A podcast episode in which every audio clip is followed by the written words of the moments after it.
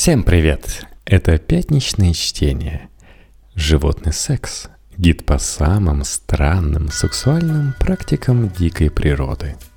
Маленькие и огромные, красивые и отталкивающие, и гермафродиты тоже. Животные стремятся к сексу. Иногда это принимает самые дурацкие формы. Чтобы уточнить, хочет ли самка заняться сексом, самец дикообраза устраивает ей золотой дождь. Если она против, то бешено орет и пытается почиститься, а согласная принимает соответствующую позу. И да, вам кажется, что вы не хотите об этом знать, но знать полезно, чтобы принимать без остатка этот удивительный мир. Текст Валентины Петровой для Knife Media. При всем уважении к бинарности полов, в тех областях живого мира, где есть другие варианты, секс сразу становится интереснее – Самое веселое, что есть в небинарном сексе, конечно, гермафродитизм. В природе, между прочим, это видовая норма, а не отклонение. Наверное, когда ты можешь стать хоть отцом, хоть матерью, чувствуешь, что кругом масса возможностей. Правда, первая из этих возможностей гораздо популярнее второй. Фэй Флам в книге «Совокупление. Как погоня за сексом сформировала современного мужчину» подчеркивает, что если два гермафродита совокупляются, то оба пытаются выступить в роли самца, а из партнера сделать самку. Фокус в том, что семя тупо проще вырабатывать, да и вынашиванием заниматься не надо. Самец в двуполом размножении всегда халявит. Он без особого напряга отправляет свои гены дальше в будущее. Поэтому эта роль очень заманчива. Некоторые виды плоских червей, тоже гермафродиты, решают вопрос, кто будет рожать фехтованием на членах. Их мужские половые органы действительно похожи на кинжалы.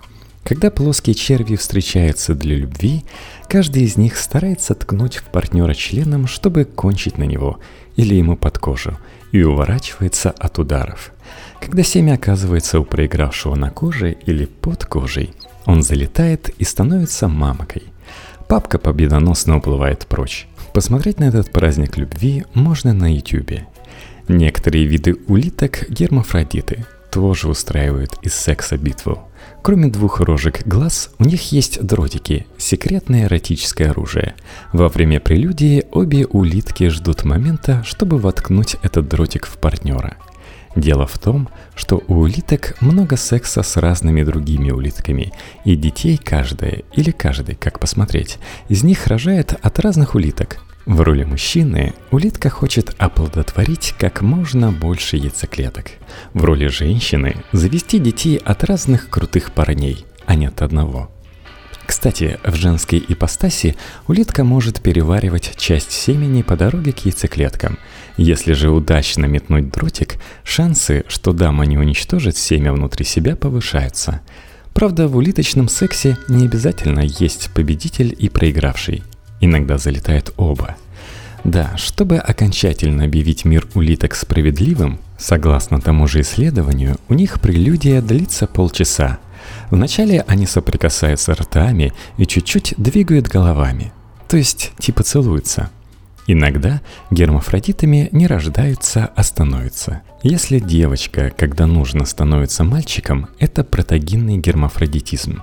Наоборот, протандрический – Первый тип встречается в природе чаще. Японские рыбы-попугаи – протогенные гермафродиты. Протандрическим гермафродитизмом отличаются амфитрионы – знаменитые рыбы-клоуны Пронема из диснеевского мультика. У них моногамия и матриархат. Самка самая крупная, крутая и доминирует. Амфитрионы живут парами – и с чем-то вроде семейства. С парой тусуются мелкие неполовозрелые рыбки-дети, родившиеся самцами – они надеются сделать карьеру. Если самка в паре погибает, выдавец быстренько превращается в самку, а самый крупный из неопределившихся детей становится отцом. И снова все на своих местах. Если бы создатели известного мультфильма не погрешили против биологии, получился бы куда более любопытный сюжет. Папа Немо после смерти супруги занял бы ее место, а Немо стал бы его сексуальным партнером. Такие дела, детки. Никто так не удивляется, увидев своего бывшего, как самка богомола. Стратегия их размножения настолько популярна, что о ней даже ходят анекдоты. Вопреки всем шуткам, богомолиха не обязательно съедает самца. Часто, но не всегда. Так называемый сексуальный каннибализм – довольно распространенная практика среди некоторых насекомых, паукообразных и амфипод. Можно съесть своего партнера после секса, можно вместо. Эксперимент со сложными садовыми богомолами показал – Самка прикидывает, в каком качестве ей больше пригодится партнер – для секса или для еды. Голодная самка предпочтет поужинать. Кстати, одно из исследований доказывает, что больше всего привлекает самцов самые тощие самки. Предположительно, это связано с тем, что они очень стараются, чтобы выделять больше всех феромонов и быть максимально сексуально привлекательной. Жать очень хочется – это своеобразная инверсия концепции гандикапа. Самый годный для размножения павлин с самым красивым хвостом, ведь он выживает вопреки тому, что огромный хвост ему страшно мешает. У богомолов же самки, способные к оплодотворению, меньше всего сигнализируют, что они горят от страсти. Да, секс убивает. Самец медоносной пчелы гибнет после соития – Кончик его эндофалуса отрывается, а живот разрывается. Примерно то же самое происходит с моллюском вида аргонавт. У самца в мешке под глазом гектокотиль, видоизмененное щупальце, оборудованное емкостями с семенем. Когда поблизости появляется самка, гектокотиль отрывается и плавает в воде, чтобы, если повезет, забраться ей в мантийную полость. Самец, потеряв свою спермолапку, умирает. Болтающихся в воде гектокотелей ученые одно время принимали за морских паразитов. Ишь, плавает тут червяк.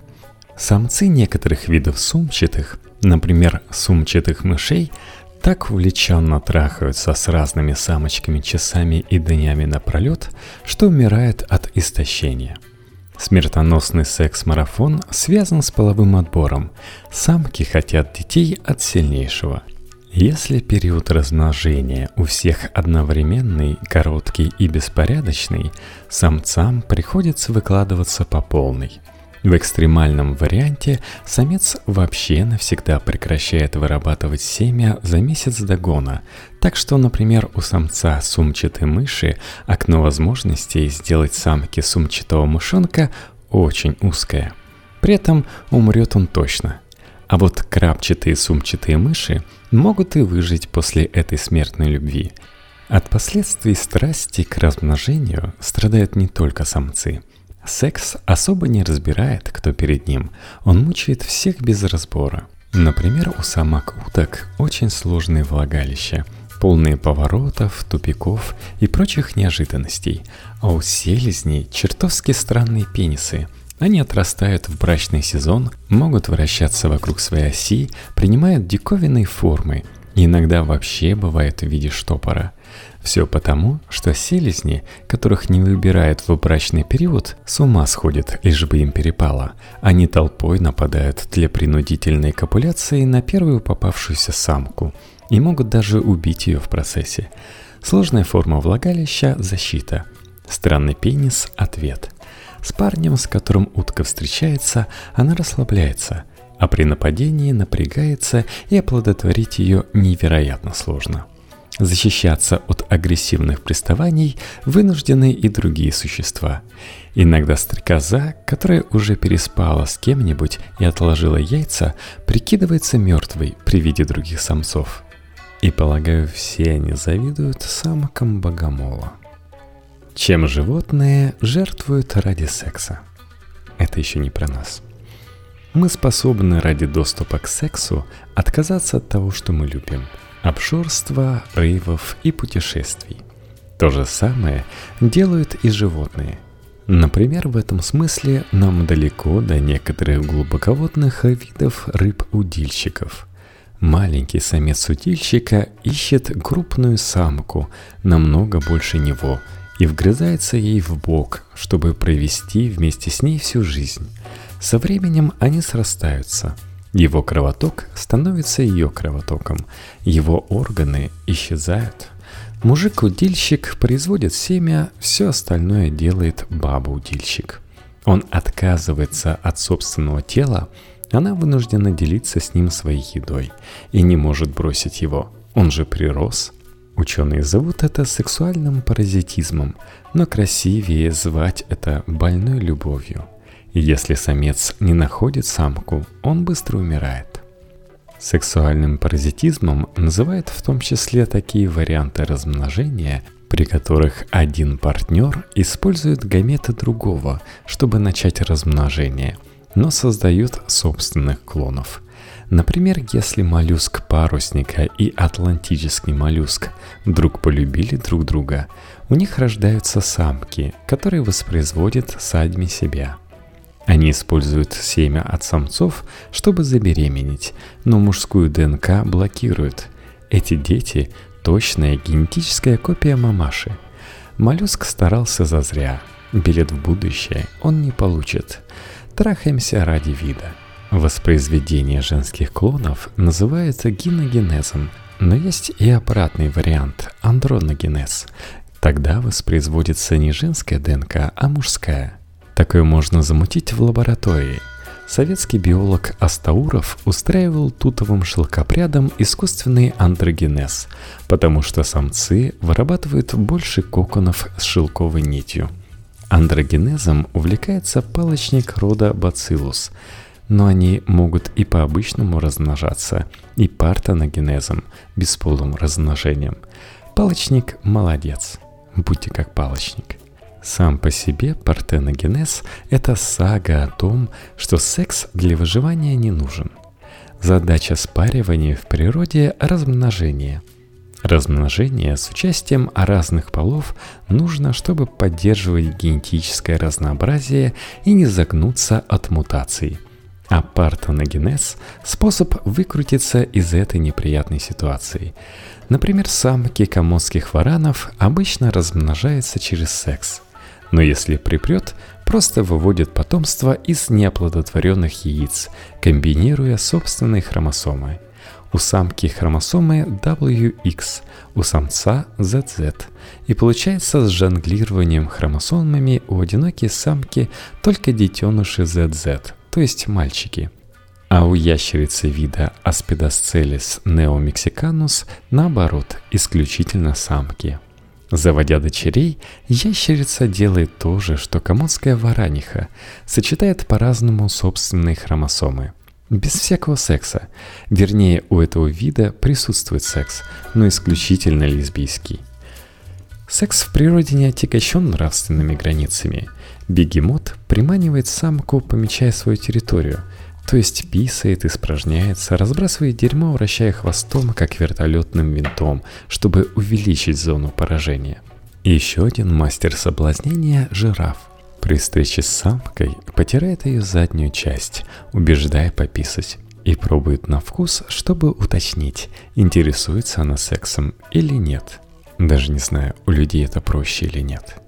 Но вы же не думали, что золотой дождь придумали люди – все отличие в том, что людям он не обязателен, чтобы размножаться. И я думаю, теперь вы по-другому будете смотреть мультик «Мадагаскар». Антропоцентризм, ставящий человека в центр мира, обещает человечеству бессмертие души. Животные не попадут в рай, животные не попадут в ад. Об этом стоит вспомнить, когда читаешь о некоторых сексуальных повадках. Самцы дельфинов афалин создают альянсы, чтобы преследовать самку, ожидая период совокуплений. Этому есть несколько объяснений. Группа самцов заставляет самку совокупляться принудительно, лишает ее возможности найти и избрать самца, с которым она хотела бы совокупиться, да еще и отгоняет соперников – Спаривание у афалин довольно агрессивно. Самка пытается вырваться, самцы ее удерживают. В дельфинарии такого не показывают. При этом у самок афалин предположительно есть клитор, и сексом этот вид занимается не только в репродуктивный период. Кроме дельфинов и людей, способностью просто потрахаться отличается карликовый шимпанзе бонобо. У них есть петинг, оральный секс, совокупление в миссионерской позиции, взаимная женская стимуляция. Баноба использует секс, чтобы снизить напряжение в своем сообществе, утешить лузера, помириться и даже наладить коммуникацию среди самок. Мы, люди, уже так не умеем. Или не умеем пока. Зато у нас есть стыд, фалоимитаторы и спасение души. Всем спасибо, что дослушали до этого момента. Пишите в комментариях, что вам понравилось или что не понравилось. Если я скатился, ставьте звездочки, лайки, нажимайте на кнопку «Поделиться». Заранее спасибо, это поможет подкасту. И еще одна необязательная опция – поддержать меня на Патреоне. patreon.com slash Я оставлю адрес в шоу-нотах, там выходят почти ежедневные выпуски моего подкаста –